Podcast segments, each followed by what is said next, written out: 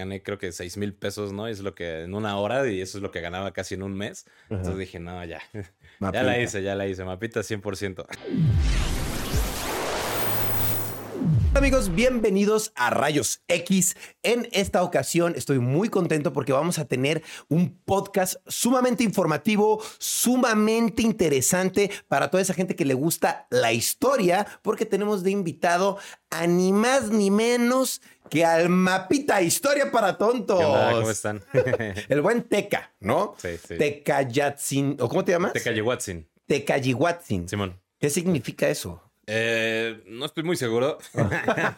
Eh, pero, o sea, hacer una investigación, se supone que Tecayehuatl en náhuatl significa piedra del río, ¿no? Pero todas las terminaciones sin itzan eh, son como lo venerado, lo que tiene que ser alabado, lo sagrado. Entonces, como venerada piedra de río, sagrada piedra de río. O sea, tú serías como sagrada piedra de río. Ajá, así es como mi, mi teoría, realmente. Claro, claro. Sí, pero este güey pues, fue un líder tlaxcalteca. Ok, pero para los cuates eres teca. Teca. Nada más, ¿no? fácil, güey. Más Sí, fácil. Sí, para toda la bandita teca. o el mapita, O ¿no? el mapita, pues ya se me quedó. Sí. ¿Qué pedo con eso? Porque a mí me causa mucho impacto que veo que en TikTok se comparten mucho tus, tus historias y, y lo que platicas y cómo haces, pues estás, pa- eh, pues burlándote, ¿no? Vaya de la situación actual de los países, ¿no? ¿Cómo se te ocurrió esto? ¿Cómo llegas a, a hacer el mapita? Pues realmente, güey, porque estaba aburrido. o sea, O sea, na- todo nació del aburrimiento. todo nació del aburrimiento y de que no sabía qué hacer, ¿no? O sea, realmente, pues yo ni siquiera usaba TikTok y cuando empecé a subir TikToks no, no sabía usarlo. O Claro. sea, entonces, pues fue pegando, fue pegando y dije, pues aquí hay algo, ¿no? Claro. O sea, ya cuando llegué como a- en el primer mes y medio, llegué al millón de seguidores. y sí dije como, "Mm, creo que sí, sí hay algo aquí que puede pegar chido. Entonces, pues ya, así fue. ¿Y, y cómo se te ocurrió el mapita? O sea, ¿solo lo hiciste así como de aburrimiento? ¿O sí Mm. le diste un sentido, un guion? Pues eh, primero sí fue como de, de tema como de aburrimiento, ¿no? O sea, como que no sabía cómo, o sea, no, no sabía qué hacer. O sea, no, no sabía Claro. qué estaba haciendo, nada más subía videos a lo güey Ajá. con mis conocimientos generales de historia, ¿no? Ok. Y este, pero ya posteriormente eh, ya empecé a darle un formato más de mapas porque yo estudié relaciones internacionales ok. y en mi carrera la, te enseñan la historia desde la perspectiva de los estados, ¿no? Entonces se me hizo más sencillo como globalizar con un mapa de un país que estar Claro. poniendo personaje tras personaje tras personaje, ¿no? Claro. Porque sí llega a ser un poco tedioso tantos personajes, tantos nombres y Sí, confuso. es confuso. Ya, no, mejor este país atacó a este ya, güey. O sea, Claro. ajá. entonces, Y así está, es. y está padre que con, literal, sí es tu cara, ¿no? Me imagino tus ojos. Simón. Sí, ¿no? Sí. Que con eso representas pues, un país. Está muy interesante. ¿Tú a qué te dedicabas antes de ser el mapita? Antes de ser el mapita, yo trabajaba en eh, logística internacional. Estaba en una empresa de una naviera francesa. Eh, Pues me dedicaba básicamente al cobro de importaciones, al cobro de exportaciones, luego coordinar la llegada. O sea, hacía de todo un poco. Eso estudiaste en Ajá. la universidad. Sí, más o menos. Bueno, yo me especialicé, me especialicé en negocios, Ok. pero había trabajo en logística. Entonces, pues ya, donde hay chamba, pues hay chamba. Claro. Sí. Y entonces, digo, perdón, pero ¿por qué sabes tanto de historia? Digo, cualquiera puede saber mucho, pero tú en especial siento que estás muy enterado sobre la historia de muchas cosas. Pues es que en, en general he leído mucho de historia. O sea, desde Ok. morro. Mis abuelos eran historiadores. Los- Ellos- tus dos abuelos. Wow. Sí, eh, bueno, de parte de mi mamá, eran histo- historiadores. De hecho, mi abuela escribía libros de historia para la SEP. Wow. O sea, realmente sí estaban como muy metido. Y aparte, pues mi mamá es antropóloga, mis tíos son antropólogos. Órale. Entonces también como viene que vinculado. Y por ejemplo, pues siempre lo digo, ¿no? De que, el- por ejemplo, en las cenas familiares, en vez de que mis tíos y mi mamá se pelearan por los terrenos de la abuela, se peleaban por temas antropológicos o históricos, ¿no? Así como, no, en verdad pasó esto. Y, y ya, pues, uno está morro, güey, y te aburres y pues, ¿qué haces? Escuchas. Claro. Ujú. Y así fue que, y, eh, o sea, ¿y cómo fue que supiste tanto de historia? ¿Solo hablando con ellos, con tu familia? ¿O tú Mm. solito sí tomaste como esta libros, historia, empezaste a leer, empezaste a averiguar por, en YouTube? ¿O cómo es que pues el mapita tiene tanta información, vaya? No creo que hables todos los días con tus papás sobre esto. No, no, pues es que eh, pues después de eso como que a mí me empezó a interesar más la historia, entonces Claro. se volvió mi hobby leer sobre eso, ¿no? Ok, es tu hobby la eh, historia. Es mi hobby. Realmente, pues la literatura histórica es mi favorita, ¿no? O sea, me he hecho varias novelas históricas, eh, biografías, Como por ejemplo, por ejemplo, de Santana, de Agustín Iturbide, este, de Porfirio Díaz, de, de Hernán Cortés, o sea, así como que todos los personajes, sus eh, biografías, sus novelas biográficas, ¿no? Son novelas biográficas, este, pues también así como que me gustó, mi etapa favorita, por ejemplo, de la historia, una de ellas es Roma.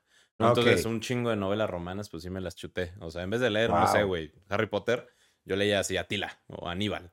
¿no? Cosas así. Sí, sí, bien, bien. Yo soy otro nivel de ñoño, güey. ¿Y, dónde te pones a leer esos libros? O sea, ¿tú los compras o, los adquieres de forma digital o...? No, yo los compro, güey. Físicos. físicos, ¿te gusta? Físicos. No, no me gusta leer en computadora, me aburre. Ok. Entonces, los compras físicos y me imagino que tienes una biblioteca de libros enorme. Sí, de hecho, apenas me acabo de mudar y sí es así como de, chale, necesito un mueble para mis libros, ¿no? Porque sí tengo bastantes. Y dejé varios en casa de mis papás, entonces... Claro, en pues promedio, ¿cuántos libros podrías decir que lees, no sé, semana al mes? Ahorita ya le bajé.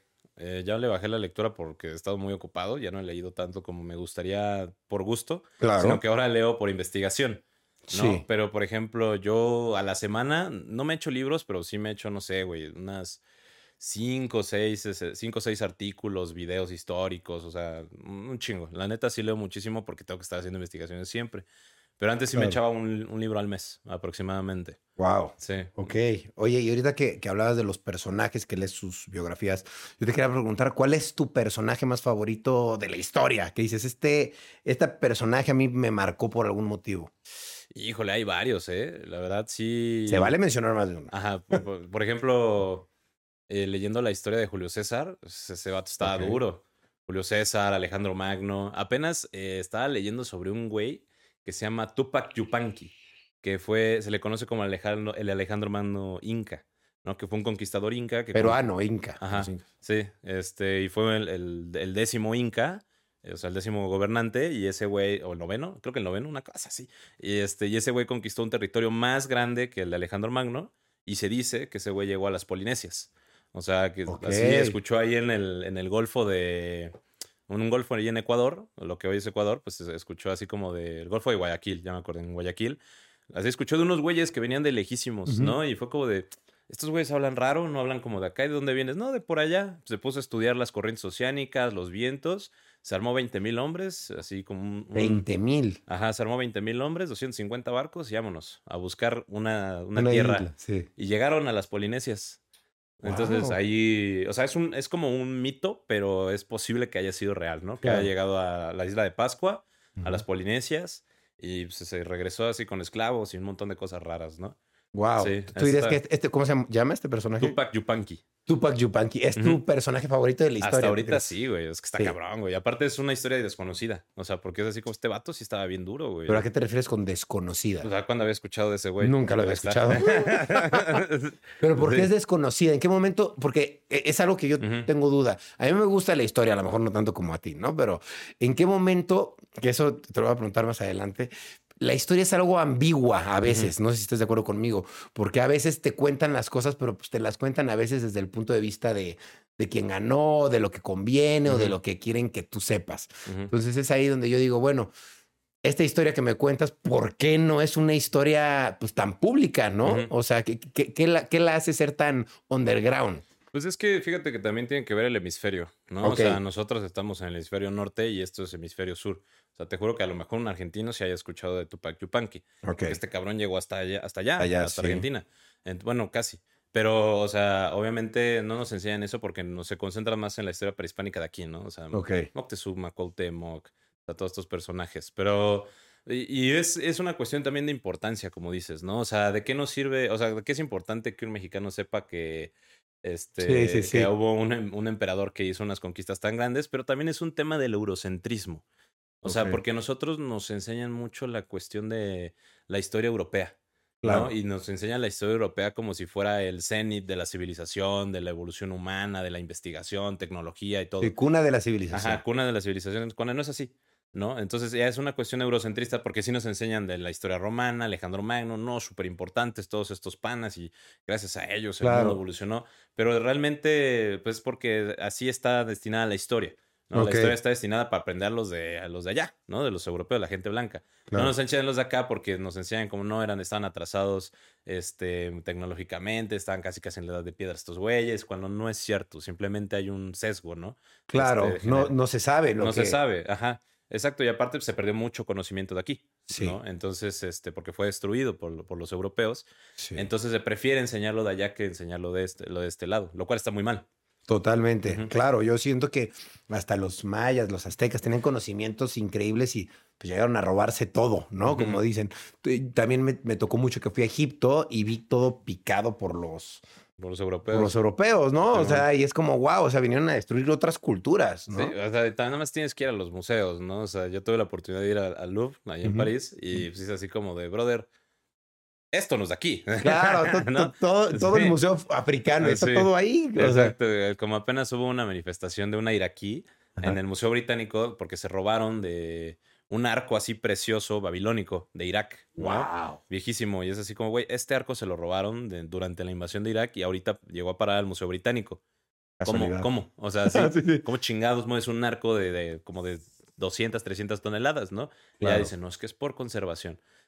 Porque allá hay guerra y se puede destruir. Pues sí, una guerra que provocaste tú, cabrón. O sea, no seas mamón. Pero, pero te lo quedas tú, Pero te ¿no? lo quedas tú, eh, justamente.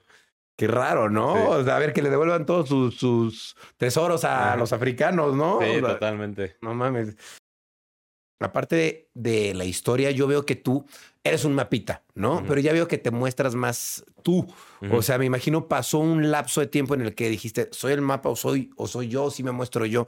Veo que hiciste tu revelación de rostro. ¿Esto por qué lo hiciste?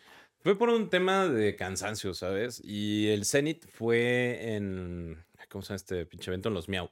Ok. ¿no? Los que fueron los premios Miau de MTV. Sí. Y realmente el estar, güey, con el cubrebocas 100% de tiempo, porque hay cámaras, hay paparazzis, hay estos güeyes. O sea, de que quería tomar un trago y tenía que como que levantar el cubrebocas, cosas así, como que me cansé de estar, estar al pendiente de todas las fotos. O sea, para que hasta el final, güey, sí salía así atrás con este escena alba, güey, echando un trago en un video del Bert, güey, así. Sí, ya saliste. los dos así, haciendo unos pendejos. De, "Eh, sí. Y ya fue como, puta madre, pues ya. O sea, y realmente, pues sí fue una cuestión muy liberadora. ¿No? Claro, o sea, claro, me porque imagino. ya te enseñas de otra manera. O sea, es como, eh, ¿qué pedo, raza? Pues soy una persona, ja, no soy un mapa. ¿no? Claro. Entonces, este. Y pues da otro, otro acercamiento también con el público, ¿no? Te O sientes más cercano a ellos. Sí, me siento más cercano al público porque, pues, es, eh, ¿sabes qué? Yo estoy muy casado con la idea de decirle al público como de, güey, o sea, que seas medianamente conocido no te hace una super persona, ¿no? O sea, eres Claro. una persona, güey, que se equivoca, que comete errores, que, o sea, que pues tienes aspiraciones, tienes sueños, como Claro. cualquier otra persona, ¿no? Entonces siento que ya al mostrarme es así como, sí, pues miren. Claro, sí soy, Ajá. sí soy un mapa, pero también soy humano. Ajá, exacto, güey. Básicamente. Está chingón, güey. Oye, ¿y tú qué piensas que te...? Porque veo tu contenido como muy interesante en TikTok, muy diferente a otro tipo de contenido que veo. Digo, a mí me sale de todo, ¿no? Pero tú, ¿cuál crees que es tu diferenciador a comparación de otros TikTokers o otra gente de la plataforma? Mm, yo creo que es el formato. El formato y el- el- la manera de expresarme, ¿no? Porque hay muchos TikTokers que hablan de historia, ¿no? Buenísimo. sí. O sea, realmente yo siempre recomiendo a Jeremy, el, el Waka Waka Waka, que ahorita ya no está en TikTok porque se enojó, pero, pues, pero está otro como Bob Zacoatl, está este, uno buenísimo, buenísimo, si les gusta la historia prehispánica que se llama Historia en más de 15. Ok. Es excelente. O sea, hay, hay muchísimos. Hay unas chicas también muy buenas. Y este. Pero ellos eh, llegan a ser un poco más serios, ¿no? O sea, no, no dicen groserías, o sea, son, son un poco más formales, ¿no? Claro. Y está bien. O sea, y realmente su contenido es de, de primera, Claro, realmente. claro. Están hablando de historia y quieren tocarlo de una forma formal. Formal, ¿no? sí. Hay otros que le tiran al otro lado, como por ejemplo, no sé si has visto el tío Cardiff. Ajá. Sí, el, el hijo de su. El, el, el famoso feto en obra negra, güey. este. Que sí le tira, pero a otro lado, ¿no? O sea, realmente, pero también su contenido es excelente, es está cagadísimo, ¿no? O sea, Claro. claro que son tres groserías por cada palabra que dice, pero le da un sentido. Claro, llega a un público. Llega a un público. Yo, por ejemplo, eh, yo creo que mi diferenciador, pues, esa, esa, es esa cuestión de mofarse de la historia, ¿no? Un poquito, sí. Ajá, claro. no. Nunca me burlo, por ejemplo, de las víctimas, sino que yo lo que hago es burlarme de los hechos que ocasionaron que, que hubiera víctimas, ¿no? O sea, así como decir, güey, qué tonto que la decisión de este vato conllevó a un genocidio, ¿no? Sí. El genocidio es terrible, pero por una tontería de este güey, ¿no? Entonces yo me burlo de ese güey que por, ciertas facciones, y ciertas... Eh, pues, acciones que hizo este, este ñero, pues pasaron cosas, ¿no? Y que cuando ya lo ves es como de, ay, sí, pues la verdad es una, es una idea muy estúpida o cosas así, ¿no? O sea, dices como, güey. Entonces yo, yo creo que le tiro como a eso, eh, hace un poco de diferenciador, también pues el, el mi, bueno, cómo modulo la voz, eh, la típica risita, ¿no? Que todo el mundo dice, no, no mames, te ríes como el mapa. Es como, pues es mi risa, es mi risa, cabrón. ¿Cómo no voy a reír como el mapa, güey? El mapa se ríe como yo. exacto. Entonces, este, pues, yo creo que es eso, ¿no? Lo que le da como ese toque. También como el lenguaje que utilizo. ¿Y en qué momento tomaste la decisión de decir, voy a hacer el mapa full? Porque me imagino en un principio empezaste, como dices, por por disfrutarlo, por pasártela bien. Pero ahorita yo creo que ya no lo haces con, con el mismo sentido, ¿no? Pues desde que vi que podía vivir de esto, bro. claro. Sí, ya aquí dice como de, pues, no sé, güey, gané creo que 6 mil pesos, ¿no? es lo que en una hora y eso es lo que ganaba casi en un mes. Entonces dije, no, ya. Ya la hice, ya la hice. Mapita 100%. mapita para toda la vida. mapita para toda la vida. ¿No? Y está muy chingón porque a fin de cuentas, pues no es nada más contenido por contenido. Si tienes, pues, una misión de informar y eso está súper padre. Que creo que más allá del entretenimiento, el informar vale mucho hoy en redes sociales y más informar con, con entretenimiento, que tú lo haces de una forma divertida. Entonces está cool. Sí, justamente lo que, o sea, como que mi objetivo es meterle a la gente la espinita de hacer investigación, ¿no? O sea, yo lo que quiero es que, no sé, güey, tú, el Kenny, quien sea, o sea, como que vea un video del mapita y diga como de, ah, güey, me voy a meter a Wikipedia y voy a ver qué pedo, ¿no? claro. entonces, eso es lo que yo busco, ¿no? O sea, que la gente, o sea, porque mucha, una crítica muy grande que yo tengo es que se supone que yo quiero educar, ¿no? Y a través de este formato, digo, no, o sea, no, yo quiero que la gente se informe, pero se interese al respecto, ¿no? O inclusive, pues, se divierta también, ¿no? Es muy válido. Entonces, este, pues justamente ese es como el, objetivo de esto, ¿no? O sea, que la gente se le meta esa espinita. Inclusive yo me considero una herramienta, ni siquiera un formato, ¿no? O sea, una herramienta de la educación, porque dice como, güey, es que tú enseñas mejor que en la escuela, que la chingada. No, no, a ver, no, brother.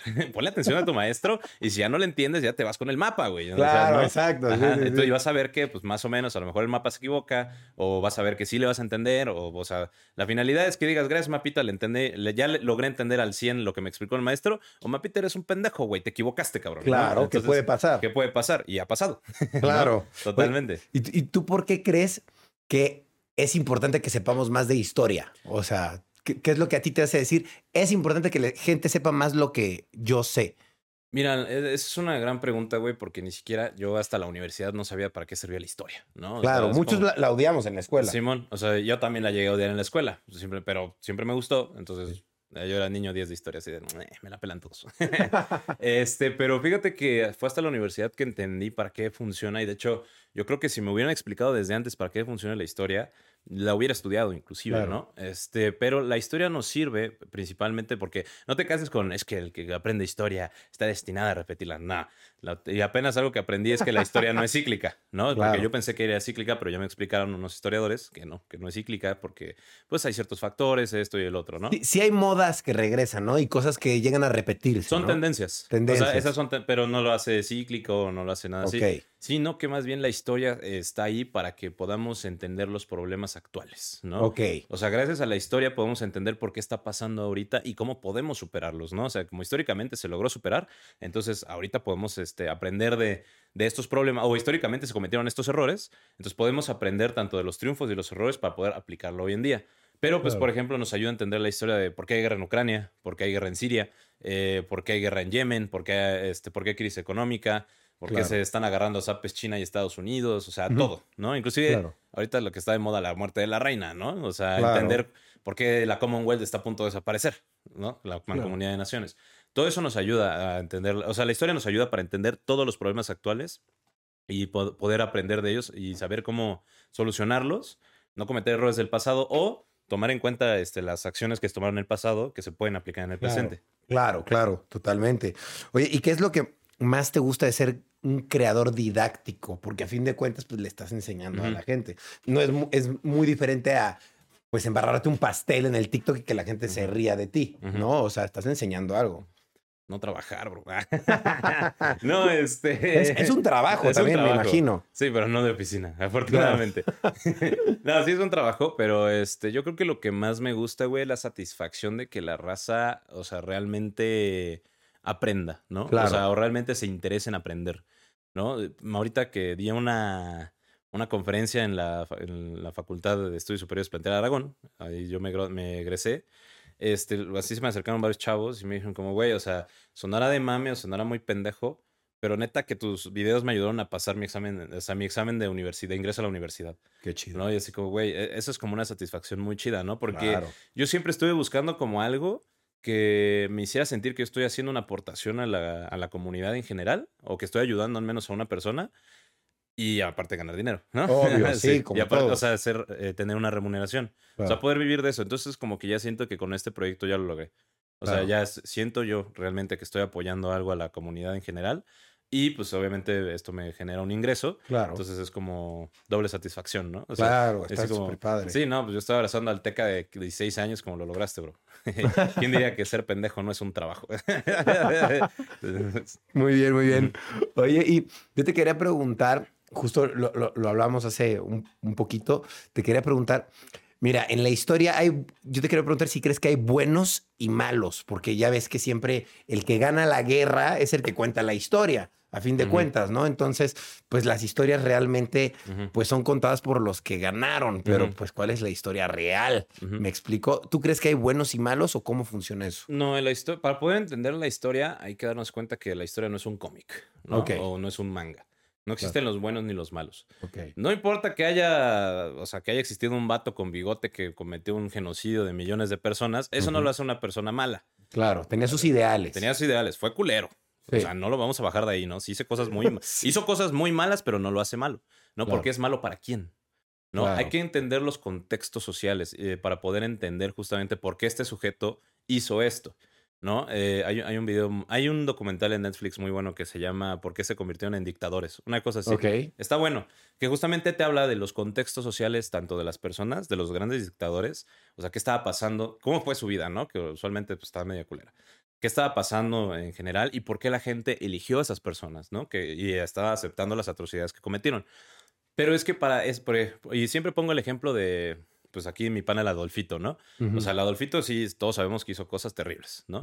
Pero en ese tiempo estaba en un contexto, por ejemplo, 1932, Alemania estaba, estaba derrotada, estaba en crisis económica, no recibió los apoyos que Estados Unidos le prometió, este, el dinero se utilizaba como leña porque realmente no valía absolutamente nada. Entonces llega un güey que con un discurso este, pues convence a la gente, la gente vota por él y ese vato en menos de un año levanta la industria, la gente come otra vez, otra vez tienen trabajo, de escuelas. Pues, obviamente la gente se idealizó y Obvio. Pues, este güey pues, es un pinche Jesús, ¿no? Claro, nos va a llevar a la gloria. Nos va a llevar a la gloria. Obviamente pues los manipuló a todos con sus ideales, claro. pero, o sea, imagínate de no poder comer a nada a tener un trabajo estable en menos de un año, pues la gente obviamente estaba muy feliz, ¿no? Totalmente. Y lo, y lo siguió por lo, por lo mismo, ¿no? Pero ya cometió atrocidades este vato, pero pues para los alemanes en este entonces era bueno, ¿no? Ya fue malo para el resto del mundo. Sí, pero te digo que eh, estas personas no, no las son villano, ¿no? Sino que más bien son una serie de contextos que hicieron actuar a estas personas, ¿no? Pero tampoco tenemos a los héroes, ¿no?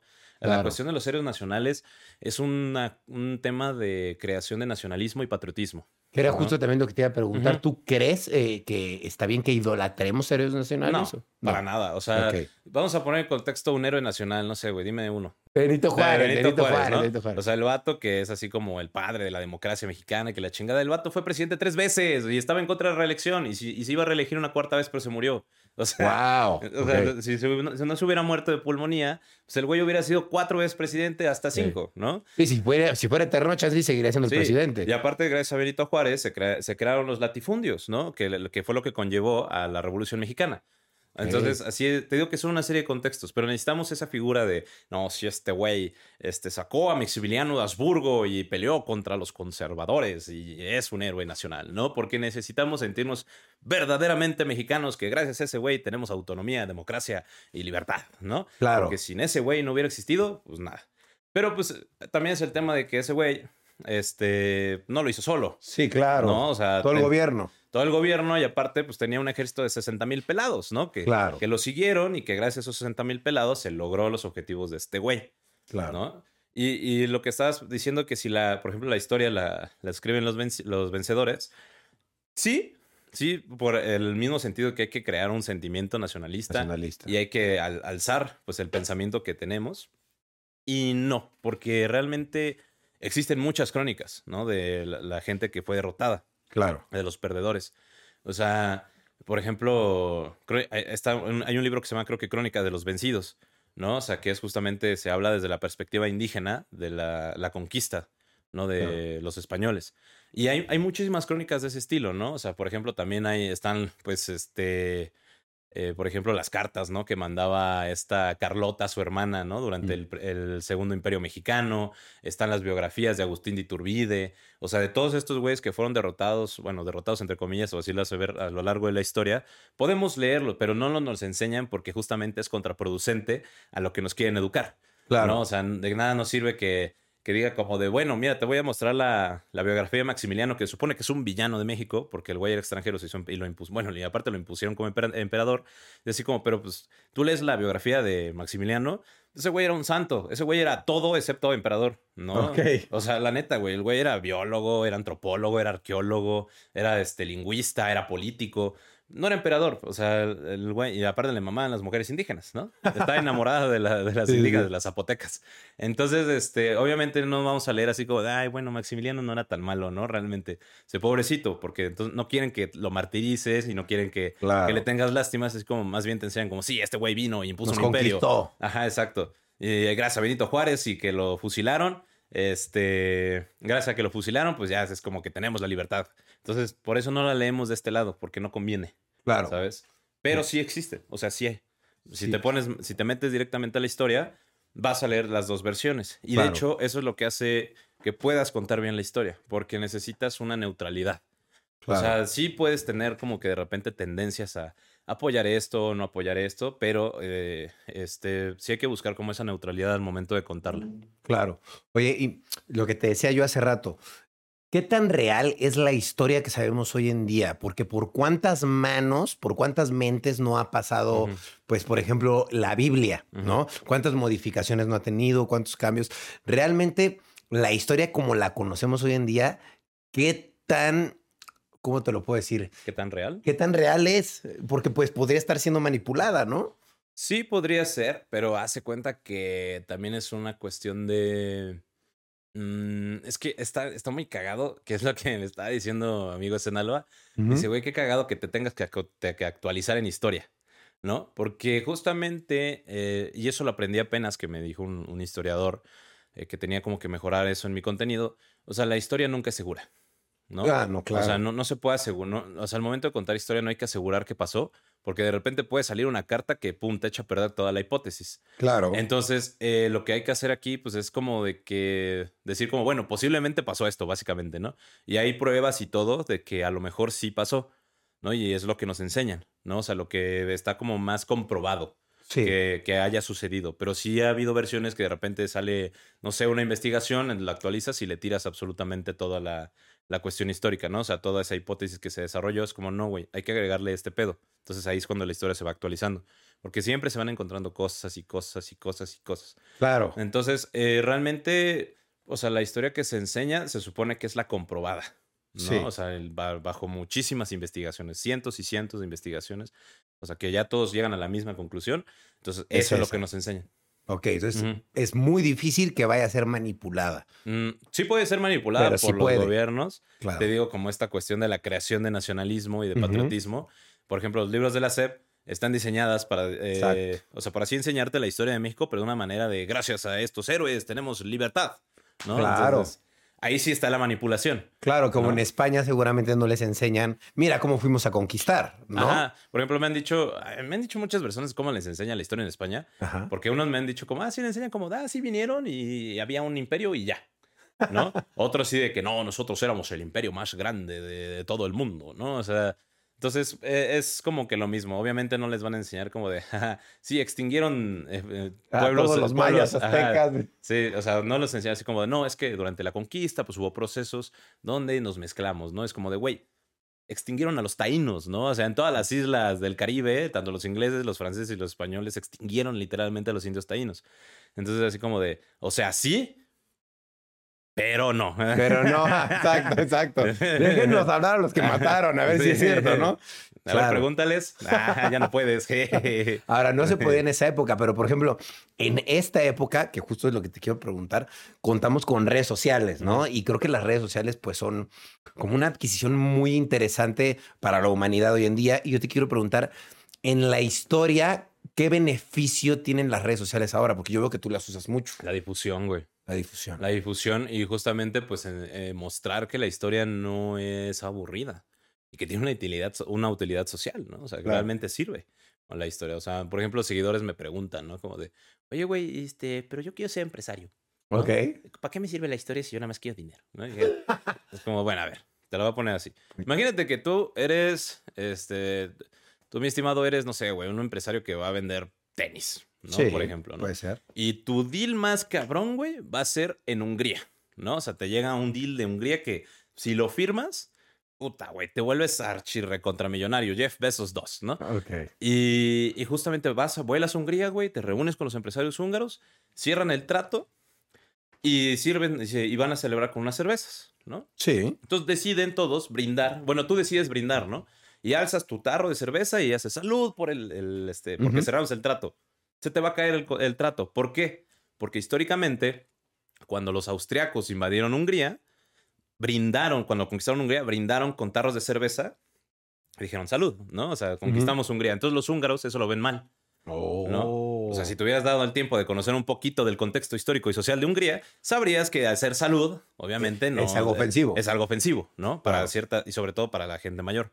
Claro. Entonces ahí ya es como ya perdiste tu contrato solamente porque no, no quisiste investigar tantito del contexto de los húngaros, ¿no? Claro. Entonces, eso es la cuestión, este, por ejemplo, les digo, para eso te sirve la historia, güey. O sea, y eso lo puedes contar a través de las redes sociales de una manera más sencilla.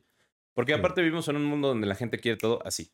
Totalmente. Entonces ya este te da como la facilidad de acceso a información. No sé si viste que ya eh, la, la racita centennial prefiere buscar información en Instagram y TikTok que en Google. Sí, claro. Está bien duro eso. Sí, porque como que se ve más verídico, ¿no? Sí, y aparte, pues, o sea, y, eso también es algo que, por ejemplo, los creadores educativos tenemos que cuidar un chingo, que es la veracidad, ¿no? Claro. Porque si un día, pues sí, te lanzas aquí un, un video súper sensacionalista, güey, amarillista, vas a perder toda tu credibilidad. ¿No? Entonces necesitas como que esforzarte justamente en esta cuestión investigativa para que las redes, para que pues, no te, no te autoquemes, ¿no? Que sí ha pasado con varios. No, y además me imagino que las redes sociales van a ayudar a que se tenga un mejor control de la historia, me imagino, ¿no? Porque ya se está almacenando dentro del Internet, cualquier cosa se puede checar. Ay, en el 2012, ¿qué pasó? Hay cámaras, hay... ¿Me explico? ah, sí, O sea, ya está mucho más fácil, ¿no crees? Sí, ya es más gráfico todo. Antes decías, no, pues en el 1500 pasó esto, pues a quién, con quién lo puedes comprobar, ¿no? Nada más en un libro y pues del güey que lo escribió, ¿no? Y confiar en lo que escribió. Sí, y ahorita ya lo tienes gráficamente. Exactamente. Pues sí pasó, güey, mira. sí, mira. Yo te quería preguntar, ¿tú qué opinas de la historia de México? como México ah, en general. Está chida. Por ejemplo, ¿qué opinas de lo que hizo López de Santana, de que vendió eh, pues la mitad de México? Bueno, no la mitad, pero sí un buen pedazo, por ejemplo. México ha tenido una historia muy rara porque como que eh, la parte de abajo también era de México, Guatemala, ¿no? Simón. Guatemala era de México, también Los Ángeles y toda esa zona Texas era de México. Lo vendieron, lo perdieron. ¿Tú qué opinas de la historia de México como revolucionario, de que se revolucionó y de que perdió tierra? todo esto. ¿Cuál es tu opinión? Mira, vamos a empezar. Santana no vendió nada, nada más la mesilla. no, pero ese es, por ejemplo, un error muy grande y justamente lo que, lo que te digo, ¿no? O sea, nos enseñan de que Santana se supone que vendió la mitad del país. Sí. Cuando no fue así, fue robado, literalmente. Eso sí fue un robo. O sea, porque ve, con la independencia de Texas, este, y, por ejemplo, mucha gente dice, ¿por qué se independizó Texas? ¿No? Ay, es que no se sentía, es que fueron los gringos los que metieron muchos colonos y ya los tejanos se sentían más, este, más gringos que, que mexicanos. Sí, eso sí tiene razón. Pero, por ejemplo, un tema es que los este, tejanos eran esclavistas. ¿no? Los tejanos tenían esclavos y en México se abolió la esclavitud.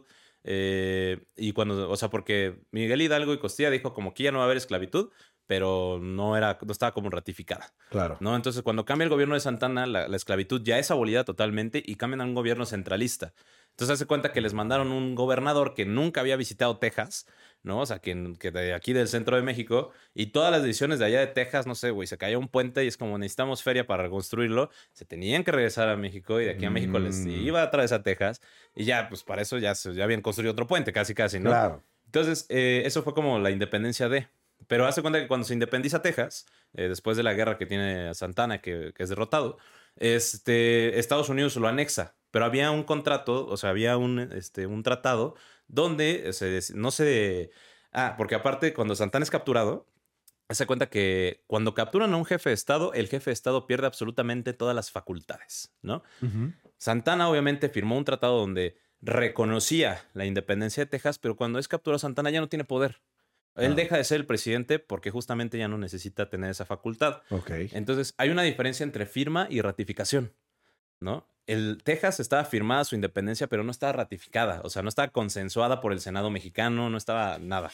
O sea, Texas seguía siendo mexicano. Claro. Entonces, cuando lo anexa a Estados Unidos, por eso se declara la guerra, porque eso fue un robo. O sea, así fue como, no sé, güey, de repente que Guatemala se anexe Chiapas por sus huevos. Sí, sí, sí. ¿No? Que alguna vez fue Chiapas de Guatemala. por cierto. Sí. Y, o sea, entonces por eso se declara la guerra, ¿no? Entonces, México pierde la guerra y ahí ya es cuando Santana es obligado a firmar y ratificar la independencia de Texas. Y aparte se declara que la mitad del territorio va a ser de Estados Unidos, ¿no? Eso fue, pero se, piensa que se vendió porque hubo una compensación económica. ¿No? Sí fue mm. como, sí, te robé la mitad de tu territorio, bro, pero no, no, no te preocupes, aquí hay cinco varos, ¿no? Para que no llores. Por los gastos de guerra. es neta, güey. Así como sé que gastaste un chingo, güey, y te derroté. Toma, cinco varos, güey, para que le pagues a tus soldados y, y reconstruyas tu país. Claro. ¿No? Entonces, eh, pero, güey, o sea, realmente México, si no hubiera, servido, este, hubiera tenido tantas este, invasiones, México hubiera sido un país violento, güey. O sea, un, país así aguerrido. Claro. Pero, por ejemplo, cuando, cuando Santana está a punto de subir al poder, eh, se da la, la, en, la reconquista. Cuando los españoles regresan, e intentan volver a tomar México, ¿no? y mandan a 10.000 soldados, entran por Tamaulipas y Santana va y los, eh, y los ataca y se pelea y los derrota, ¿no? Derrota a los españoles en la reconquista. Entonces llega Santana al, Senado y le dice como, güey, estos vatos van a regresar. Otra vez. Otra vez. O si no, alguien más va a venir. Denme seis barcos, 15 mil hombres y voy a invadir Cuba, ¿no? Ajá, sí. sí. La cara que puse fue como, what the fuck. Ajá, exacto. Voy a invadir Cuba y dice, no mames, vamos a desembarcar en Varadero y el Fortín de La Habana nada más tiene como 500 hombres, entonces no hay pedo. ¿No? Tomamos el Fortín de La Habana, liberamos a los esclavos de Cuba. Todos los esclavos van a, vas a ver que se van a, pasar a, nuestro lado. Sí. Perdón, y este... Y pues ya, güey, vamos a tener un fuerte en Cuba, ¿no? O sea, Cuba va a ser mexicano. Y aparte, güey, durante esa etapa este, Santana también este, financiaba un chingo de piratas. Ok. Financiaba la piratería para atacar los barcos que salían de la isla de la Española, hoy República Dominicana y Haití, que salían de Puerto Rico y que salían de Cuba. O sea, estrategia. Era estrategia.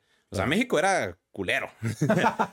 era culero, güey, se la sabía. O sea, igualmente, pues se volvió a robar Chiapas, güey. Se le robó a Chiapas de Guatemala. Claro. O sea, y por ejemplo, Centroamérica se independizó, pero por el tema de que cuando se deshace el primer imperio mexicano con Agustín Iturbide, pues eh, sí tenían soldados mexicanos que estaban cuidando justamente toda esta zona de Centroamérica, pero pues como se tuvieron que regresar todos, dejaron Centroamérica despoblado y fue como de, güey, pues ya no estás aquí, ¿nos podemos independizar? sí, güey. Sí, Chido, bro. Así fue como, ¿me independizo? Sí, ok. Ya. O sea, digamos que, que todo el centro de América, México lo soltó. Lo soltó. en algún punto México fue casi todo pues, parte de Norteamérica y Centroamérica, ¿no? teníamos tratados con Rusia de no agresión, güey. Wow. Sí, había tratado, el Imperio Mexicano tenía un tratado de no agresión con el Imperio Ruso, güey, porque justamente colindaba la frontera de las colonias rusas en, en California. Rusia tenía este, colonias en California, pero también desde Alaska y por todo Canadá, ¿no? Entonces, como pegaban los territorios, era así como no nos vamos a, atacar, ¿no? Y nos dábamos la mano. Por ejemplo, también las Filipinas eran consideradas del Imperio Mexicano. Wow, México era dueño de varias cosas. Sí, o sea, era así como el primer imperio mexicano eh, de Centroamérica y las Filipinas. ¿no? Y también se pensó mandar soldados a, las Filipinas, pero, güey, no había cash, no había feria, güey, obviamente. Entonces, pues, las Filipinas siguieron siendo este, españolas, ¿no? Entonces, o sea, te digo que si México no hubiera sufrido la intervención gringa, las intervenciones francesas y todo este pedo, México hubiera sido un país así bien, bien culero, güey. O sea, claro, sí, hubiera controlado muchos territorios, así. Sí, güey, porque pues, México siempre ha sido aguerrido. Oye, y bueno, dejando de lado un poco México, porque me, encanta la historia de mi país, ¿no? Y, hablamos un poquito de Santana. Y hay mucho que hablar, ¿no? Porque, pues, vaya, es una historia larga. Pero yo te quiero preguntar, en concreto de la historia en general, ¿qué crees que es lo para ti lo más atroz que ha pasado en la historia? Desde tu punto de vista, como yo. Sé que han pasado muchas cosas, pero para ti, ¿qué ha sido lo más atroz? Pues es que no sé, güey. Cualquier guerra. O sea, realmente no, no, puedes eh, definir. ¿No? O sea, cualquier guerra o cualquier genocidio. Por ejemplo, así unos que, que está súper escondido dentro de la historia es, por ejemplo, una de la... Este, el, genocidio de armenios, ¿no? Por parte del ah, Imperio Turco. Sí, mi vecina es de Armenia, sí. O también el genocidio de, de así de millones de, de, africanos por parte de Bélgica, ¿no? Ah. Bélgica, por ejemplo, fue un país que casi no tuvo colonias, pero de las colonias que tuvo fue un hijo de su chingada madre. O sea, la neta, fue muy cabrón. Que inclusive, o sea, hasta el presidente de Bélgica fue como de, sí, pasaron cosas feas, ¿no? Porque todos los países africanos fue como, güey, pidan disculpas por todo lo que hicieron, ¿no? Claro. Y sí fue como, pasaron cosas feas. No vamos a pedir disculpas. es, como, es, como, la reina, ¿no? O sea, y justamente estaba viendo un TikTok muy bueno sobre eso. Eh, Fuentes, un TikTok, que habla de cómo la, la o sea, toda la riqueza de, de, la monarquía inglesa proviene de la venta de esclavos, ¿no? Claro. Y es ahorita el beneficio que tiene. ¿No? Entonces, yo creo que todos son como todos esos hechos. No te podría decir que uno es peor que otro, por, uno es ah, porque no se puede, güey. O sea, realmente mientras genere sufrimiento humano, yo creo que lo hace muy malo. Claro, pero para ti uno de los peores es este de Armenia y este de... Pues el, el holocausto, güey. O sea, también, por ejemplo, eh, pues toda la, la, la hambruna, güey, que hubo en China durante los tiempos de Mao Zedong, güey, que por una mala estrategia de que se murieron creo que 80 millones de chinos, güey. Mierda. Ajá, o sea, hay, hay cosas, o sea, muy, muy ñeras, güey. O sea, te digo que no puedo definir como de cuáles, porque claro. por todas partes hay, hay, hay los asesinatos de Stalin, güey, por todo, este, la URSS, güey, o sea, te digo que toda la, la, pues, la masacre, ¿no? Que hubo en, en, África por parte de los europeos. Claro. O sea, no, no, te puedo decir como que eso estuvo más culero digo, hay muchas historias, ¿no? Dentro de la historia, ¿no? Yo, yo veo que tú cuentas diferentes. Para ti, ¿cuál es la historia que más te gusta contar? Fíjate que a mí me gusta mucho el tema del México prehispánico. Ok. O sea, no lo he tomado tanto porque ya tengo un público muy internacional, ¿no? Pero el tema prehispánico me, me, encanta. Eh, mi historia favorita son aquellos momentos que marcaron un antes y un después de. O sea, por ejemplo, historia mexicana me gusta mucho la revolución. Ok, claro. Porque la Revolución Mexicana, pues, aunque digan que no, es una revolución socialista, güey. O sea, nuestra constitución, güey, parece el pinche, el capital de Karl Marx, güey. O sea, la, constitución mexicana es sumamente socialista. Pero, por ejemplo, marcó un antes y un después, ¿no? Gracias a, la, a la Revolución Mexicana, tenemos instituciones, tenemos banco, tenemos este, bueno, el país no está fragmentado, tenemos su constitución, güey. Entonces, eso me gusta mucho, ¿no? También, por ejemplo, lo que es eh, la caída de Constantinopla. Ok. También que marca un antes y un después, ¿no? O sea, que marca la o sea, el fin del mundo medieval y la entrada del mundo moderno, ¿no? O sea, también es algo muy importante porque aparte desaparece ya lo que los últimos fragmentos del Imperio Romano, ¿no? Mil años después. Este, también, no sé, güey, eh, la, la, posguerra eh, de la Segunda Guerra Mundial también es muy interesante porque es el inicio de la Guerra Fría y ya marca el fin de la mundialización y el inicio de la globalización, ¿no? Que es el mundo que hoy tenemos. Es como que esos momentos me gustan porque sí marcan una gran comparativa histórica, güey. O sea, sí fue como de, güey, o sea, a partir de este momento cambió todo. Todo. Entonces, eso se me hace muy cabrón, güey. Y eso es lo que a mí me gusta como contar, ¿no? Igual, o sea, la, cuestión de la conquista también me gusta mucho porque es así como a través de la caída de México Tenochtitlan, o sea, cambió toda la, la cuestión, toda, la cultura. toda la cultura, ¿no? O sea, antes de eso había pues un imperio que era bien culero. Entonces ya llegaron otros culeros después.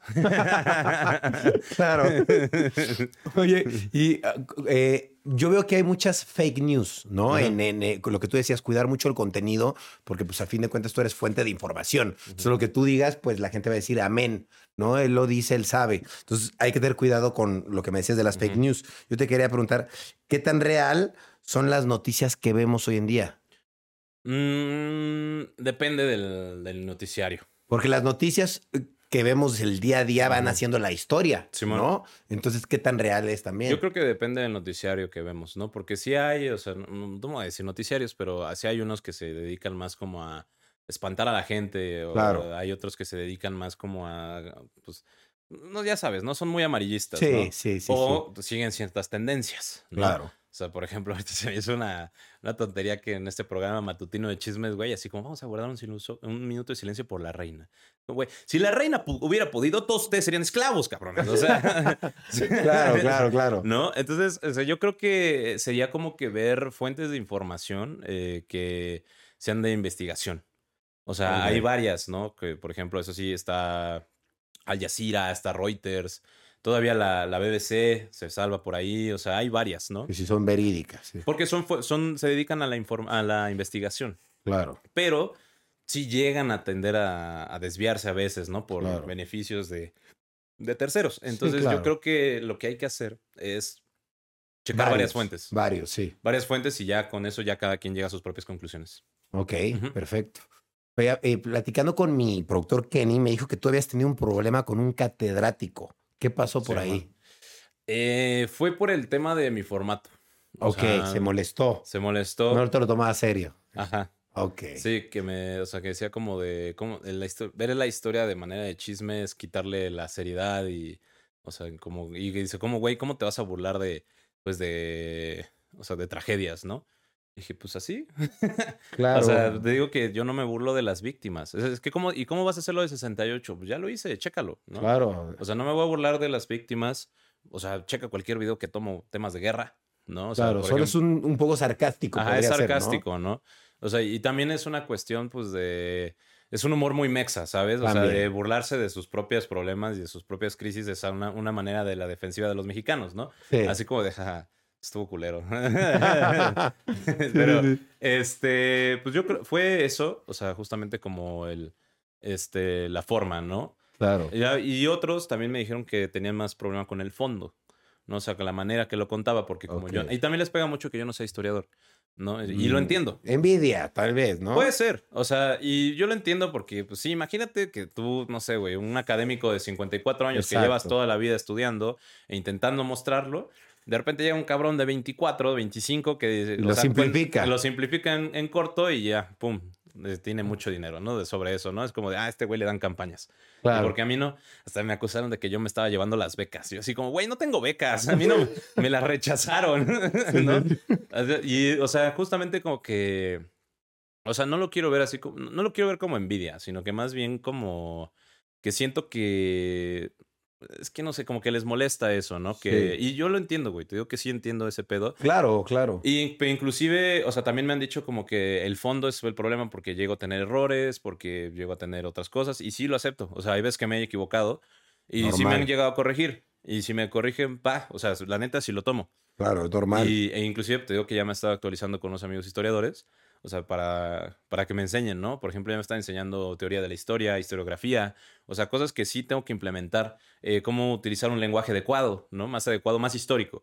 O sea, Claro. así como que no quitar mi formato, no dejar de lado lo que estoy haciendo, pero sí darle un poquito más de... Ciertas palabras, ciertos Ajá. toques, ¿no? Sí, ajá, darle un poquito más, no, es que no es seriedad, sino más forma, ¿no? Una, Más más, forma. histórica.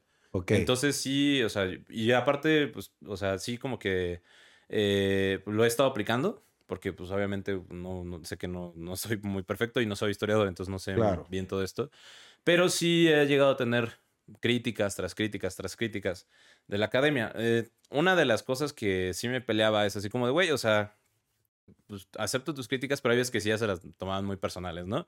Es como, brother, pues, pues hazlo tú. hay, una, ca- Claro. hay una canción de Nicky Jam, ¿no? Que justamente dice, ahora ven y hazlo tú. claro.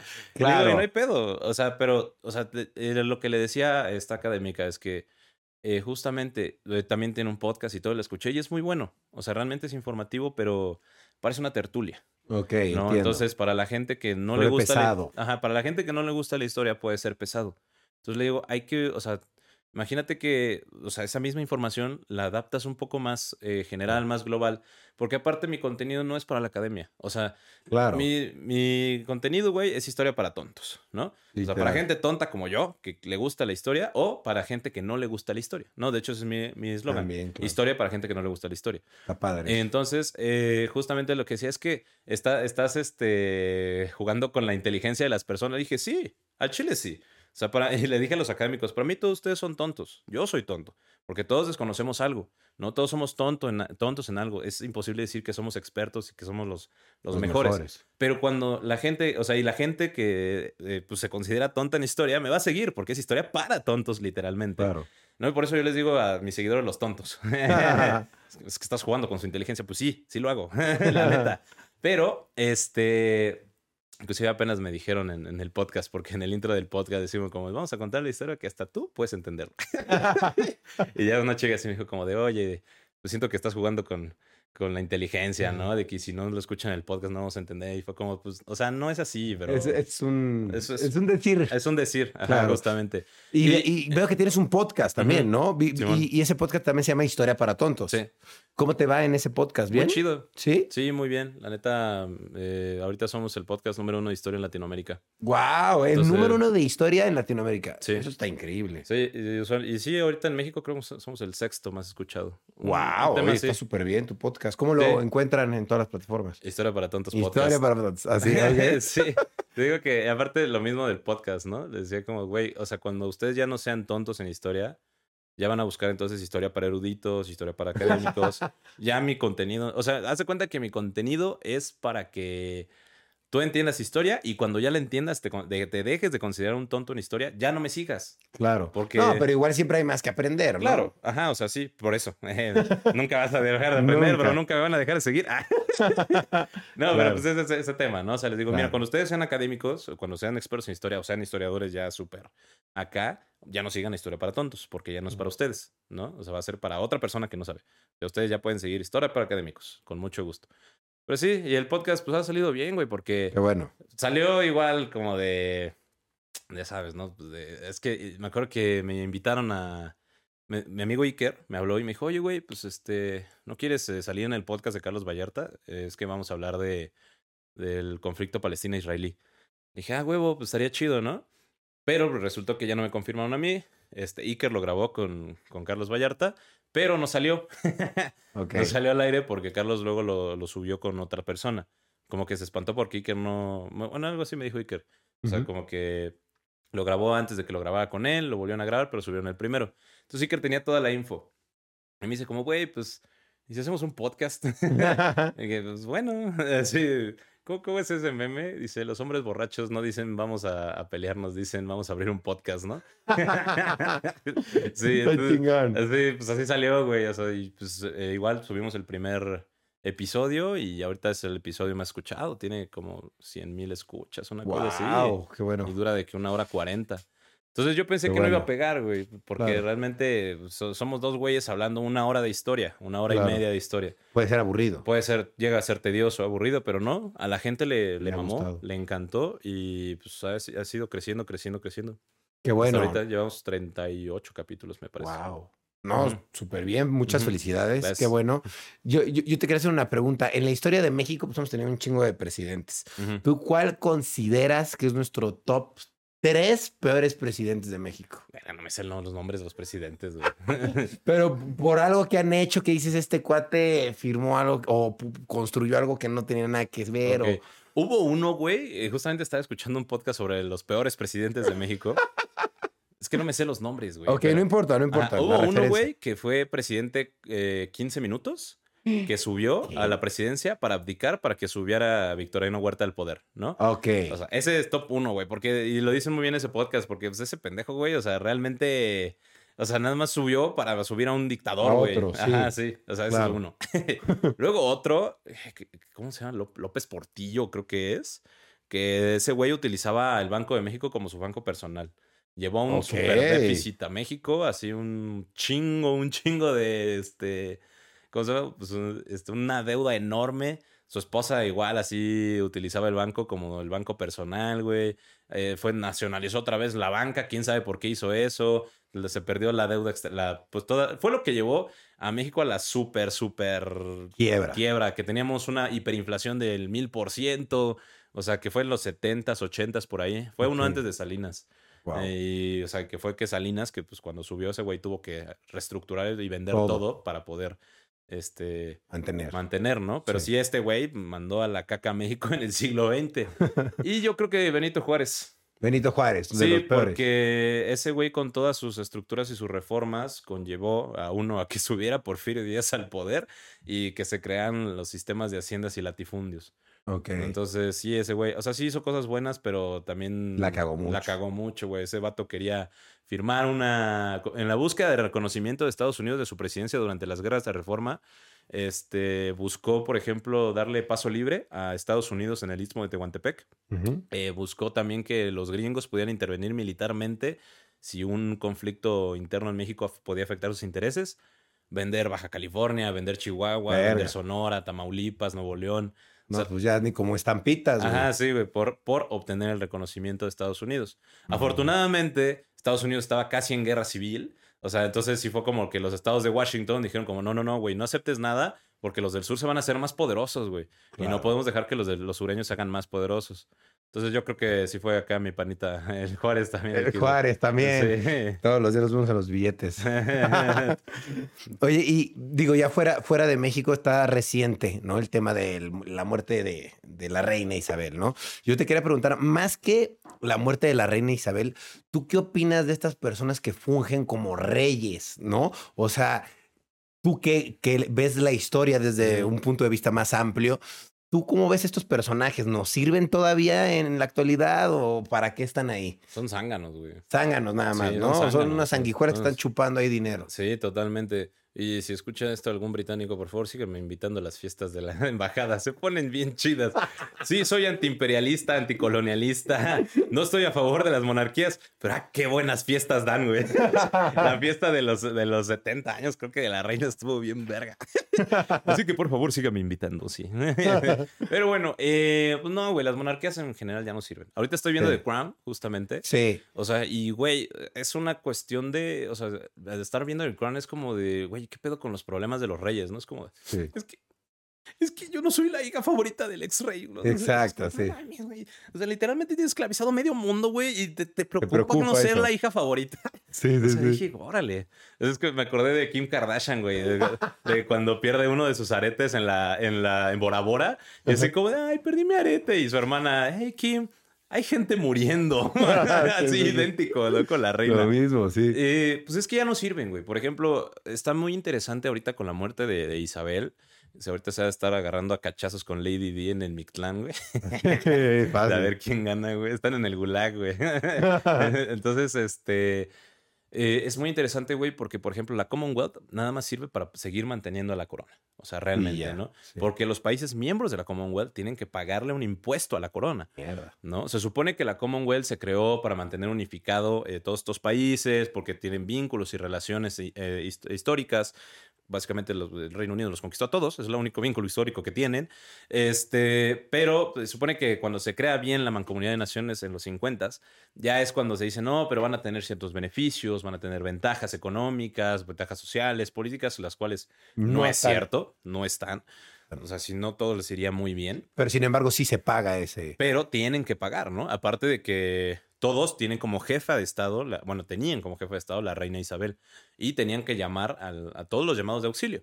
¿no? O sea, por ejemplo, uno de, de los motivos por los cuales la India se salió de, o sea, se independizó del, Reino Unido y se eh, juntó como la Commonwealth fue porque durante la Segunda Guerra Mundial hubo un millón o diez millones de indios que se alistaron como voluntarios para pelear contra Alemania, ¿no? Y contra Japón no los pelaron, güey. O sea, sí fue como muchas gracias, qué bueno que lo hicieron, jajaja, ya, ¿no? O sea, como que les dieron tres palmaditas en la espalda y fue todo. Y los indios así como de, güey, se murieron un chingo de indios en la guerra, ¿no? Necesitamos mínimo un reconocimiento, algo así como, ah, sí. Chido. Muchas gracias. Entonces, eh, pues es lo mismo con todos los países, ¿no? O sea, como que ya no tiene un sentido y la Commonwealth se creó para continuar el imperialismo, pero con otro nombre. Ok. ¿No? Porque en la actualidad las, las colonias están prohibidas. O sea, ningún país puede tener colonias, de hecho les nombran de otras maneras. miembros de la Commonwealth. Por ejemplo, Estados Unidos les dice Estados libres y asociados, como Puerto Rico, como Guam, que, o sea, que dicen como, no, ustedes sí son parte de Estados Unidos. ¿Pero somos un estado? No. ¿Somos independientes? No. Entonces, ¿qué son? Es Mm. una colonia, pero les vamos a llamar Estados libres y asociados, ¿no? Ok. Entonces, eh, la Commonwealth es eso. Entonces tienen que estar pagando el impuesto y los reyes viven de eso. Y como te dije hace rato, o sea, justamente la monarquía está, eh, pues se sustenta con base en eso y pues todas las ganancias que, se- que hicieron a través de la venta de esclavos, ¿no? Claro. Por ejemplo, hay países que ya se han separado de la Commonwealth, como la última fue las Bahamas, que se separaron, que ya dijeron, güey, nosotros no tenemos absolutamente nada que ver con los, Sí. Con los ingleses, al contrario, o sea, las Bahamas fueron un puerto de, de esclavitud y de piratería, totalmente, Nassau. Eh, de hecho, Piratas del Caribe, eh, Tortuga. ¿no ves que es la, la isla pirata, no? Ajá. Es Nassau, Ah, wow. la capital de las Bahamas. Ok. Sí, porque Nassau fue el reino pirata. Ok, wow. Datito histórico. chisme- chismecito. chido. Y estaba permitida los casamientos homosexuales. Ah, Sí, ¿en serio? sí. Órale. Sí, los loco. piratas fueron los primeros en hacer eso. Está Órale, chido. qué chido. Pero, este, pues justamente las Bahamas dijeron como de, güey, ¿cuál es el, o sea, qué, qué beneficio tenemos más que hay mucho turismo británico aquí, ¿no? O sea, tenemos a los gringos, ya. También, o sea, no hay sí. problema. Jamaica es otro país que es miembro de la Commonwealth, que ya sí le dijo al Reino Unido, me debe 6 mil millones de dólares en, en gastos de, de todo lo que hizo la corona británica en mi país, güey. Y aparte, y así un montón de islas caribeñas dijeron lo mismo. O sea, el, Reino Unido debe como 13 mil billones de dólares en reparaciones de todo lo que hizo durante toda su historia. Y yo, güey, dime si lo va a pagar. Obviamente no. Obviamente no, obviamente no. La corona no va a decir, o sea, sí piden disculpas, o sea, sí fue como, de, "Ay, perdón, jeje, mis antepasados se mamaron, ¿no? Pero pues, todo chido, bro. Pero igual sígueme pagando Ajá, a mí. Exacto, güey, pero sigue pagando, ¿no? Entonces, pues ya la- las monarquías no sirven. La reina, ¿cuál es su poder? La reina, ninguna. Nada. no puede sí. tomar decisiones en nivel económico, político, o sea, nada más está como jefa de Estado, está presente y es un, y aplica soft power, ¿no? Un poder blando entre... Ujú. o sea, entre todo el mundo. O sea, se dice que por debajo del agua, pues sí, la reina como que toma todas las decisiones. Claro. Pero, güey, o sea, no. Sí, no ya, ya, tiene- ya no está claro. ya no está claro. O sea, la, Sí. la cuestión monárquica o es absoluta o no debería existir. Que también Claro. una monarquía absoluta es horrible. Pero pues igual, o sea, la reina de Dinamarca, el rey de España, eh, la reina de los Países Bajos, o sea, todos estos reyes ya no tienen Ya. ninguna utilidad ni función. O Sí. sea, lo único, están ahí existiendo y ya. Y ya, y ganando dinero. de- Pero pues te lo venden así como de, ay, la princesa. ¿no? Sí, sí, sí, Ay, sí, la sí. boda de los reyes. Ay, la coronación. Y todo, y todo muy bonito. Ay, sí. Que los mantenemos. Jeje. Los mantenemos que... Oye, y para todo esto, tú te estás dedicando a educar de cierta manera. Yo te quiero preguntar, ¿cómo consideras de la educación en México? ¿Cómo has visto por los comentarios que te pone la gente, por cómo reacciona la gente? ¿Tú ves que la educación en México está bien? O sea, la gente sí sabe o de plano no tiene ni idea de nada. No, no tiene ni idea de nada. De güey. nada. Ah, inclusive yo, güey. O sea, tampoco Claro. sé nada. O sea, sí la educación es buena, güey, pero hasta a nivel universidad, yo creo, güey. Claro. O sea, la educación básica sí es un chiste, güey. O sea, es un chiste, un chiste. Porque sí, güey, o sea, y es lo que, o sea, yo, lo que yo reflexiono, güey. O sea, si los morros están buscando fuentes de información en redes sociales, es porque hay algo malo, güey, en su, en la- Claro. en su educación, ¿no? Sí. Y, y, o sea, por ejemplo, también es ese como acercamiento, por ejemplo, que le das a todos lados, ¿no? Porque, güey, imagínate un niño de la sierra, güey, que tiene tele, telesecundaria, ¿no? O sea, la- el sistema de telesecundaria, pues no es tan malo. O sea, realmente sí ayuda, pero no es una educación muy completa, ¿no? Claro. O sea, no es lo que se le debería de ofrecer al morro. El morro debería tener una escuela bien, ¿no? Claro. Pero pues depende, pues, de- o sea, como está muy lejos y todo ese pedo, pues tienen los temas de telesecundaria o, o escuelas multigrado, ¿no? Que son muchos grados en un mismo salón. Entonces, este, eh, justamente me doy cuenta de eso, güey, cuando me dicen como de, wow, güey, no sabía que existía este país. No, wow, o sea, no sabía dónde está geográficamente este pedo. Wow, no sabía esto de mi, o sea, así como esto nunca me lo enseñaron en la escuela. No, yo decía como, no mames, güey, ¿no, no sabes quién es Hernán Cortés? Dice, no, está su máquina. no, bro, pues sí está mala educación entonces. sí, claro. Sí, no, la neta sí es muy mala. O sea, yo lo veo con otros creadores de contenido, por ejemplo, este Islas Vlogs, que pues vaya, hace conozco, preguntas sí. Eh, muy generales, ¿no? A las, a las personas, así, preguntas muy básicas de historia de general. conocimiento general. La gente no sabe, güey. O sea, Claro. y es triste, ¿no? O sea, es como chale. Sí. Sí, sí, pero bueno, gracias a que existes, ya más gente puede que sepa, ¿no? Sí, es el acercamiento, güey. Eso, está- eso está muy chido. Yo te quería preguntar, tú que lees tanto, ¿Cuál es tu libro favorito? ¿Cuál es el, libro que recomendarías a cualquiera que lea? A mí me gusta mucho El idiota de Dostoyevsky. Ok. Está, es muy bueno, porque es una persona que pues justamente le dicen el idiota porque no le entienden. Mm. Entonces me siento identificado. Ah, Sí. y recomendarías que lean ese libro. Sí, El idiota de Dostoyevsky. Ok, bien, bien. Ahora que eres un mapita que está recolectando dinero de redes sociales, yo te quería preguntar, tú ese dinero, ¿en qué lo inviertes? O sea, ¿en qué piensas a futuro? Dices, ah, este dinero que estoy ganando ahora, que no percibías antes, que ahora por ser el mapita de TikTok dices, ya estoy ganando, ahora, ¿en qué piensas invertirlo para que se vaya multiplicando? Pistito. No, no es cierto. este... El de la historia lo dijo. no, pues eh, tengo varios proyectillos por ahí. No quiero sacar un mezcal. Estoy viendo ese pedo del mezcal, mercancía, de historia para tontos. Eh, ahorita voy a, a trabajar con un amigo que se dedica a vender ropa, Bien. eh, pero la importa de Estados Unidos. Entonces, de hecho, en dos semanas me voy a lanzar a Texas. Voy a Estados. Unidos por primera vez. Entonces me voy a lanzar a Texas para ir a, a, a eso, ¿no? Recolectar ropa y, bueno, buscar. Y pues traerla aquí a México, ¿no? Porque hay mucha ropa que está allá que no, no llega aquí. Claro, que está más chida y que a lo mejor no llega. Sí, está más chida. Eh, quiero abrir un... Con mi papá tenemos ahí un proyecto en Huatulco. Vamos a abrir un, un hotelito. ah, también. bien. Está chingón, porque estás Sí. diversificando, vaya. Sí, sí, quiero hacer muchas cosas, güey, pero obviamente todo es, es caro, ¿no? Entonces Claro. poco a poco, poco a poco todo. Pero sí, güey, eh, de hecho lo que yo quiero, y es algo que le, le aprendí a Luisito Comunica, ¿no? Ajá. O sea, algo que le aprendí a Luisito, que justamente eh, eh, me lo dijo un, un, un vato, ¿no? Que, que lo conoce. Me dice, güey, es que Luisito Comunica no vive de Luisito Comunica, ¿no? Vive de Luis. Dije, ah, su máquina, como que ah, ahí algo me movió. Y sí dije, yo no tengo que vivir de historia para tontos. O sea, yo, Teca tiene que vivir de Teca y aparte, o sea, percibir Historia, por claro. la historia para tontos, ¿no? Entonces es algo como que ahí me movió. Y, y pues sí, o sea, la neta, estos seis meses sí me di mi vida de tranquilidad y de rockstar y sí, me, me gasté todo.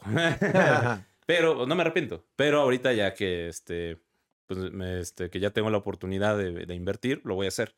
No, porque sí prefiero tener mis inversiones en muchos lados por, claro. por cualquier cosa, ¿no? Porque así como ahorita estoy pues en un punto, el día de mañana puede caer, Claro. ¿no? Y si cae, pues ¿qué tengo, güey? ¿no? claro. Entonces, históricamente lo sabes. históricamente sé que, pues sí, güey, todos los imperios están destinados en caer, ¿verdad? Claro. No, entonces así como de a ver, ¿cuándo va a ser el punto que yo ya deje de ser popular, que yo ya no le sirva a la gente, que la gente ya es experta en historia, entonces historia para todos ya no sirve? Se me cae la chamba, brother. entonces, este, pues sí dije, pues ¿qué tengo que hacer, no? Pues bueno, voy a empezar a invertirle en todos lados, ¿no? Meterle, meterle aquí, allá, allá, a ver. Y tengo la oportunidad, afortunadamente, entonces aprovecharla, ¿no? Porque sí soy muy, este, pues muy de la, de la opinión de que, güey, las oportunidades se aprovechan, güey. Y con lo que Claro. tengas, que se explote hasta donde, hasta por debajo de las piedras. Obvio, obvio, obvio. Oye, ya, ya, ya para terminar, no te, no Ujú. te quito más tiempo. Este, es que me gusta mucho la historia y pregunto muchas Sí, cosas. no te preocupes, para eso Eh, estamos. Por ejemplo, eh, hay gente que de verdad sí le gusta o a lo mejor no le gusta. Dice, sí me gusta, pero como que no estoy seguro si me gusta la historia, ¿no? ¿Qué le podría decir a esa gente para que se apasione, como tú te apasionaste de la historia, de que tú ni siquiera estudiaste historia, pero te volviste un apasionado de la historia y sabes más que seguramente muchos maestros que están dando clases en secundarias técnicas? Entonces, pues, güey, ¿tú qué le dirías a esa gente para que sí se apasione por la historia? Pues que vean la historia como un chisme. O sea, Ah, es que es está eso, bueno eso, está la bueno historia eso, es ¿eh? un chisme, güey. O sea, por ejemplo, estaba justamente el último capítulo del podcast que grabé. Güey, es un podcast de puro chisme de una mujer que se llama La Güera Rodríguez, que es una de las mujeres independentistas, ¿no? O sea, que fue una blanca criolla que dijo, a mí me conviene más que México se independice, ¿no? O sea, económicamente hablando, porque la morra era de dinero. Entonces, eh, justamente, pues, güey, o sea, es así como, güey, es un chisme entero. O sea, no, no hay diferencia de ver qué hizo, no sé, güey, Marta de baile a qué hizo la güera Rodríguez hace 200 años, güey. Es lo mismo. Entonces, eso lo hace entretenido y eso lo hace divertido y así como de, "Ja, a huevo. Gente famosa del pasado haciendo pendejadas, ¿no? Exacto. Co- Entonces tu consejo es verlo como un chisme. Ah, fulanito hizo esto y vendió México, o vendió esto. Ah, lo ves ya como un chisme y más fácil aprenderlo. Sí, porque sabes que, y, y de hecho ese es el, objetivo del güey, ¿no? Porque eh, si ves todo como, es que yo iba a la universidad y así, el güey y el huevo chismecito lo saqué por un amigo que se llama Gonzalo, saludos al Gonzo, este, porque no sé, güey, íbamos de fiesta el viernes, ¿no? Y el, sábado- el sábado y el lunes llegábamos a la facultad Y así llegamos y, güey, no mames, que divina qué pasó el sábado en el Shine, güey, ¿no? Es como, ay, y entonces ya, y entonces ya el Gonzo decía como, ah, huevo chismecito, ¿no? Entonces así como que se me quedó, güey. Y, y, pues justamente cuando empecé a ver que si cuentas así la historia, o sea, realmente la gente se interesa más, ¿no? O sea, porque si es como de, ok, sí pasó algo culerísimo, pero, o sea, si lo ves como en un formato de chismes, como que te interesa un poco más, se te mueve más porque no se te hace como tedioso, aburrido, cosas así. Claro, o algo que tienes que aprender por Ajá, obligación. o, sea, o, sea, te, te, o sea, es como verlo como algo como si pasó ayer. ¿no? Ok. O sea, no lo veas algo que pasó hace 300 años, sino algo que pasó el día de ayer, ¿no? Entonces, si lo ves Claro. como el pasó el día de ayer, es como de huevo. Eso sí me afecta. Claro, además, digo, por último, no sé tú qué opines.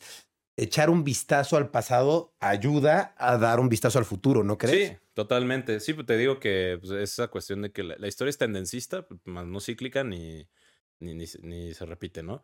O sea, pero sí nos ayuda a comprender cosas del futuro. Claro. Así como, güey, no sé. O sea, históricamente hablando, todos los imperios caen, ¿no? Te digo. O Exacto. sea, el imperio de Estados Unidos algún día va a caer, claro. ¿no? Y el mundo se va a ir a la mierda. Pero, pues, ahorita es el, el imperio latente y el imperio presente. Claro. Entonces, lo podemos hacer comparativas con imperios pasados. Entiendo. Wow, oye, no, qué, qué interesante.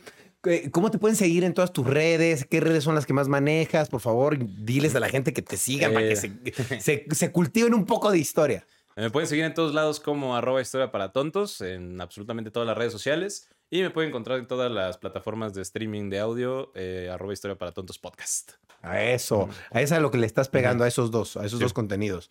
¿Algún otro que hayas pensado a futuro? Así como voy a hacer videos de otra cosa, Eh, más no, largos, No, ¿no? pues siguen el canal de YouTube porque estamos haciendo viajes por todo México e intentando enseñar la historia de absolutamente todo México con la premisa de que todo lugar tiene una historia que contar. Entonces, Eso. ah, y la radio, sigan la radio. en Historia para Tontos Radio por ADR. Eso, que no es lo mismo que el podcast. No es lo mismo que el podcast. Eso. Sí. Ok, qué chido. La verdad que padre porque creo que tienes mucho que platicar, mucho que contar. Eh, yo creo que no se te va a acabar historia para tontos. Ojalá yo creo que siempre hay historia Sí. para qué contar y siempre pues, todos los días pasa algo. Sí. Hasta si se muere la reina hoy y ya tienes algo que contar de de mucho tiempo, me explicó. Entonces creo que la historia siempre va a estar presente y siempre lo que pase hoy tiene repercusiones para el futuro y para el pasado. Entonces creo que la historia pues es un, un reflejo de lo que puede pasar en el futuro. No tan cierto, pero para tener una guía. Entonces está súper padre darse la oportunidad de sí aprender un poquito de historia, ¿no? Y de entenderla más que nada, ¿no? Ujú.